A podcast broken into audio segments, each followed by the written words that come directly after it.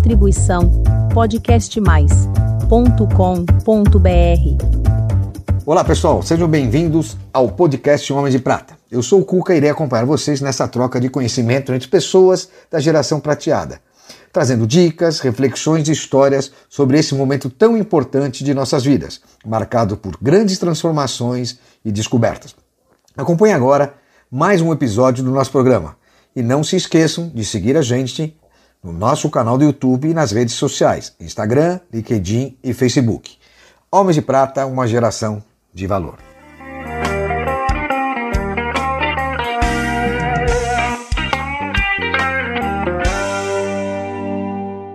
Olá, queridos amigos homens de prata e especialmente as mulheres de prata. Hoje, aqui no nosso episódio, vamos receber mais uma mulher de prata, nossa querida Fran.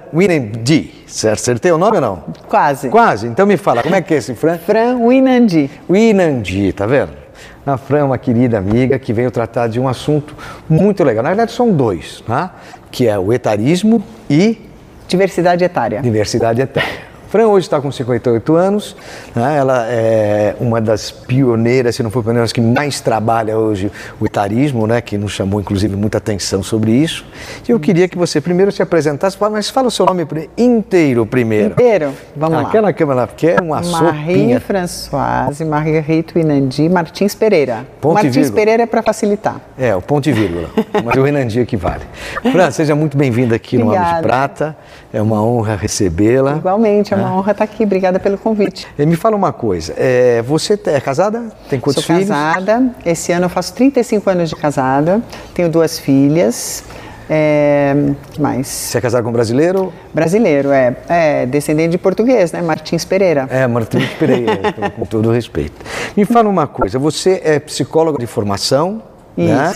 E tem a sua formação dedicada a RH. Isso, eu anos. trabalhei, desde o segundo ano da faculdade eu trabalhei na área de RH e faz, faz mais ou menos uns... Em 2014 eu fui enveredando para essa área de diversidade etária. Na verdade eu já trabalhava com essa questão etária já, já faz um bom tempo, mesclando com recursos humanos. E aí quando eu fiz o meu mestrado né, na área de administração de empresas, eu fui para a área de diversidade. E dentro de diversidade tem um pilar que é o pilar etário da diversidade. Então eu me especializei no pilar etário da diversidade.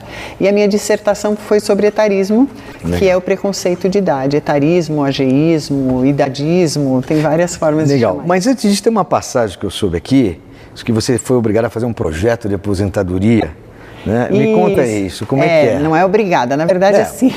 Você teve que fazer, né? Eu fiz um estágio na área de recursos humanos, né? Meu primeiro estágio Hum. é, como é, estudante de psicologia foi na área de recursos humanos, de um banco. E aí, nesse banco, o primeiro projeto que eu fiz foi um programa de preparação para aposentadoria. Nesse banco, a aposentadoria era compulsória, Hum. e aí eu tive que fazer esse, esse programa. Então, imagina, eu tinha, sei lá, uns 20 anos de idade, as pessoas que iam se aposentar tinham perto de 60, então eu tinha um terço da idade dessas pessoas. E eu era praticamente escorraçada da sala dessas pessoas quando eu ia Falar alguma perguntar- coisa. perguntar quais eram as expectativas, o que, que essas pessoas pretendiam fazer quando iam se aposentar e tal, porque como era compulsória, era obrigatória. E as pessoas, eh, por mais que soubessem que era uma política global do banco e tal, Que elas que achavam Pode que com elas isso não ia acontecer. Que banco que foi? Pode falar. É, Banco Francês Brasileiro, Banco que hoje Francês não existe Brasileiro, mais. tá Foi comprado já. Que ano foi isso? Deixa eu ver, eu me formei em 87, 6, 5, 4. E você passou algum perrengue mesmo nesse projeto?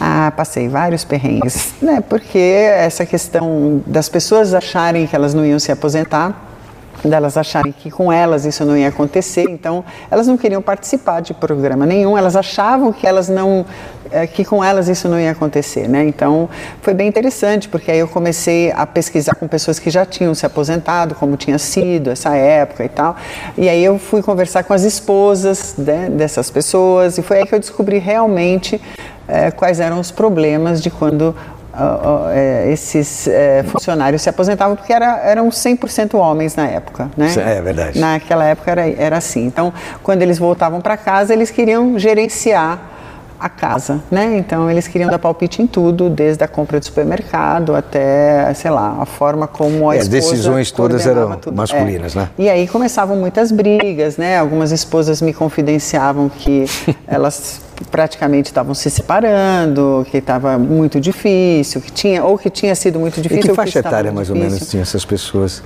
Então, eu fui pesquisar pessoas que já tinham se aposentado. Ah, tá. Então, eram pessoas que tinham mais de 60, 65 anos. Eu não me lembro, faz muito tempo, mas assim, tinha pessoas de 65, 70, 75, né? Então, tinha sido muito difícil para elas é, é, encarar esse período, né? Hoje não é muito diferente, viu? Eu já conversei com É, várias é mesmo, pessoas ainda que tem se isso. aposentaram que tiveram muitas dificuldades quando voltaram para casa, especialmente quando as esposas não trabalham. É que hoje é Legal. menos comum as esposas não trabalharem. E aí, no momento da vida, você resolveu montar sua empresa e focar no etarismo, né, Isso. universidade etária. Fala agora um pouquinho sobre. Tá, não, quando eu montei a minha empresa, eu montei uma consultoria de recursos humanos, eu fui ser headhunter. Então eu trabalhei Tá. headhunter. muitos anos como headhunter e eu, na verdade, comecei a trabalhar com essa questão de diversidade etária e etarismo depois que eu fiz o meu mestrado, especificamente em 2014, né? Tá. Eu comecei em 2012 e 2014.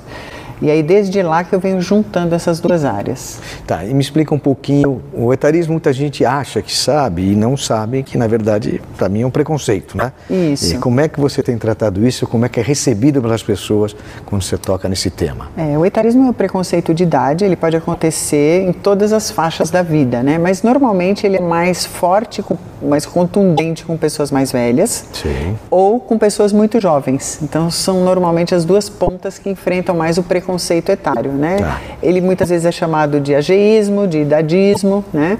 É, e dentro das organizações ele é muito forte, né? Tanto que assim dificilmente as pessoas com mais de 40, 45 anos têm oportunidades de emprego. É, a gente tem notado, né? É uma coisa que a gente procura trazer sempre aqui, que esse assunto tem que ser tratado, tem que ser mais debatido nas empresas, mais entre as, as pessoas do seu meio, né? Que muita gente fica, ah, não vou falar, poxa, mas tem que ser discutido, né? E, e é, você sente que tem, assim, evoluído é, esse tema? Como é que Sim. está indo? Olha, fazem uns dois anos que eu sinto que a coisa tá, tá muito melhor, especialmente nas organizações e mesmo na sociedade, né? Porque o etarismo, na verdade, ele começa dentro da gente. Claro. É um preconceito que a gente tem que trabalhar. Né? Então, quando você olha, por exemplo, eh, uma mulher mais velha namorando um cara mais novo e você dá uma risadinha ou faz uma piadinha, você está sendo preconceituoso. É, não tenha dúvida. Né? Então isso é etarismo, né? Etarismo ele, eh, na mulher ele acontece com muito mais força. Mas voltando ao que você me perguntou, nas empresas ele tem melhorado bastante. Várias empresas, especialmente multinacionais, têm trabalhado essa questão. Né? Eu tenho feito vários projetos ultimamente. E começa a trabalhar que faixa etária que você começa a ver que tem mais essa, esse etarismo, né? Essa- esse preconceito. É, 50 a mais. 50 a É, mais. Na verdade, duas empresas eh, me chamaram para trabalhar 40 a mais, mas a 40 a mais. maioria 50 a mais. É. E você acha que esse etarismo prejudica um pouquinho nessa faixa de 40, 50 anos? Eu acho que quanto mais velho, mais difícil é quando você fala de trabalho, né? Então, por exemplo, eu, eu trabalho com inserção de pessoas maduras dentro das organizações. Então, pessoas com acima de 40 anos já não é muito fácil. Acima de 50 é mais difícil. Agora, acima de 60 no Brasil é muito, muito difícil. Legal. É, tem muito preconceito. E o que você acha que deve ser feito, assim, independente de ser um você ir lá fazer uma palestra ou implantar uma empresa, que as pessoas têm que falar entre o convívio social delas? Como é que você É, acha que deve eu- se comportar? Porque as pessoas não falam, né? Principalmente o homem aqui, é difícil.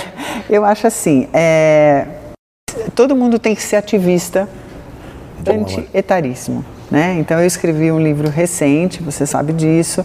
Eu escrevo nas minhas redes sociais. Você vai lançar um livro aqui agora, né? Sim, na verdade eu estou na segunda edição dele, eu lancei em dezembro. E agora, para a segunda edição, eu estou saindo de São Paulo para lançar em outras praças. Mas eu acho que todo mundo tem que levantar essa bandeira, porque se você não sofreu preconceito hoje, muito possivelmente você vai sofrer amanhã. Então, se você está lá dentro de uma empresa, né, bem confortável, bem tranquilo, né, está com seus 50 anos de idade e não está fazendo nada, cuidado. Amanhã você pode estar no mercado procurando um emprego e não ter vaga para você. Então é hora de começar a levantar essa bandeira. E você está sentindo que estão recolocando essas pessoas? Tá, esse Então. recurso está sendo aproveitado? Eu sinto Porque hoje que você tem CEO de 30 e não tem experiência, né? Sim, então, hoje está um pouco melhor, porque tem essas empresas que estão abrindo as portas, né? Então, hoje de manhã mesmo eu estava fazendo um trabalho para uma empresa que está abrindo as portas para essa diversidade etária, para gerações, para integração de gerações, né? Percebe como é importante eu trazer pessoas mais velhas que têm mais repertório, né? Para fazer essa integração com pessoas mais novas. Me fala um pouco agora mãe, das dos seus hobbies. Vamos lá, hobbies. Ah, eu adoro viajar, eu adoro ler, adoro vinho, adoro viajar e conhecer vinícolas. Ah, e eu jogo beach tênis. Poxa. aliás, hoje na nossa faixa etária, muita gente joga beach tênis. né? Impressionante, né? As quadras estão lotadas de pessoas maduras. né? Verdade, é. Eu tentei jogar tênis, mas eu sou muito ruim no tênis, então eu fui pro beach tênis. Também eu gosto de sair com meu marido, minhas filhas, às vezes a gente vai muito em teatro, show, essas coisas, né? A gente foi recentemente aí ver um show bacana, eu gosto dessas coisas. E eu soube que você viaja muito para fazer visitações de vinícolas. Sim. Me conta um pouquinho desse mundo aí que você já visitou das vinícolas. Ah, eu vou muito para Mendoza, tenho até uma viagem programada agora. É, eu adoro esses, esses, essas refeições enogastronômicas, né? É, na França também, Bordeaux, Borgonha, enfim. É que agora já faz um tempinho que não dá para fazer qual esse tipo a sua de viagem, preferência? né? Eu especificamente Bordeaux, gosto mais. É, Champagne, região da Champagne também, acho que é maravilhosa. Legal. E algum dos seus filhos está no caminho da psicologia? Não, minhas duas filhas, uma delas fez pedagogia e a outra fez administração, está na área financeira. Ah, e elas têm quantos anos mesmo? Uma tem 28, na verdade é 27 e 29. Nossa, bem próximas. Bem que delícia. próximas, Alguma casada já ou não? Não, nenhuma Pô, casada. não é vovó ainda? Ah, não, não, Pô. ixi, está longe. Me fala, e quais os próximos planos para essa sua nova função do etarismo e da diversidade etária? Quais são os projetos Então- e planos que você tem? tá, eu tô, tô então nessa, começando essa turnê do livro, né? Como é que vai Vou- chamar o livro? Chama o livro, perdão? Etarismo é um novo nome para um velho preconceito. Semana que vem eu estou em Belo Horizonte, aí eu devo ir para algumas capitais aí fazer esse lançamento, apesar de já ter lançado. É, e eu acho que assim, eu quero expandir esse meu trabalho nessa área de diversidade etária e, e de combate ao etarismo dentro das empresas, né? Essa é, Legal. vamos dizer, a minha meta maior. É, porque nós temos um outro dentro do grupo, que é o Mauro Weinstock, que Sim. também fala muito de etarismo. É muito Verdade. interessante as publicações dele. Não sei se você conhece ele. Conheço, já entrevistei ele. Eu tenho uma- um Instagram que chama Notre Plage. Que é onde eu entrevisto algumas pessoas é, maduras e, e conto, coloco o perfil delas. Assim. Me fala um pouquinho sobre os temas das palestras que você tem realizado, porque é uma coisa interessante a gente falando de etarismo, tudo, mas quais os temas que você foca na sua... Então eu falo etarismo na vida das mulheres, o etarismo nas organizações. É, normalmente a empresa ela pede algum tema específico, né? Diversidade etária, integração geracional, síndrome da impostora. É, isso mais perto do Dia da Mulher, geralmente. Você consegue fazer um resumo de... Síndrome da impostora? É. quando, quando você tem medo, eh, muito resumidamente, assim, você não acredita muito em você, você não bota muita fé no seu taco, então você tem a síndrome da impostora, ou síndrome do impostor, né? Então você acha que você não vai conseguir, você acha que você está ali porque alguém te indicou, ou porque você, eh, sei lá, você teve sorte na vida, você não acha que você está ali por- pelo seu próprio mérito, muito resumidamente, né? Então você tem a síndrome do impostor, você é um impostor e ninguém está percebendo. Só você que acha. Só você que acha. Isso- Todo mundo te valoriza, mas você acha que você está enganando todo mundo. E me fala uma coisa, é, o que você não quer? O que eu não quero, para mim, Como você acha pelo universo, para você? ah, eu não quero um mundo cheio de preconceito.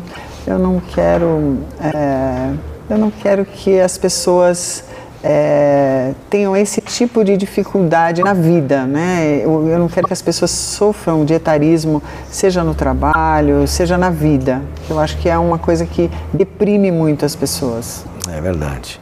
Bom, Eu agora percebo. a gente está chegando ao nosso final. Eu queria que você mandasse uma mensagem para as mulheres e para os homens de prata.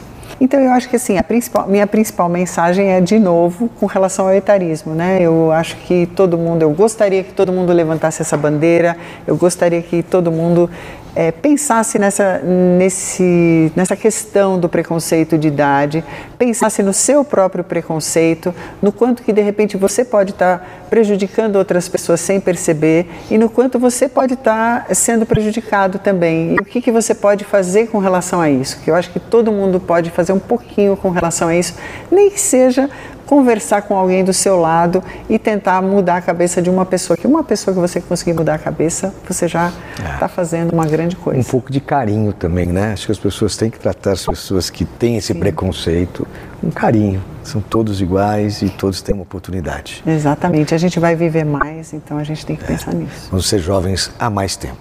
Exato. Por mais tempo.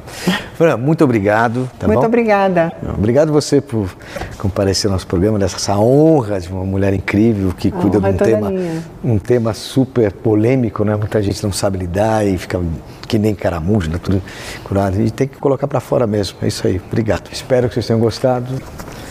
Homem de Prata, uma geração de valor. Bye, bye.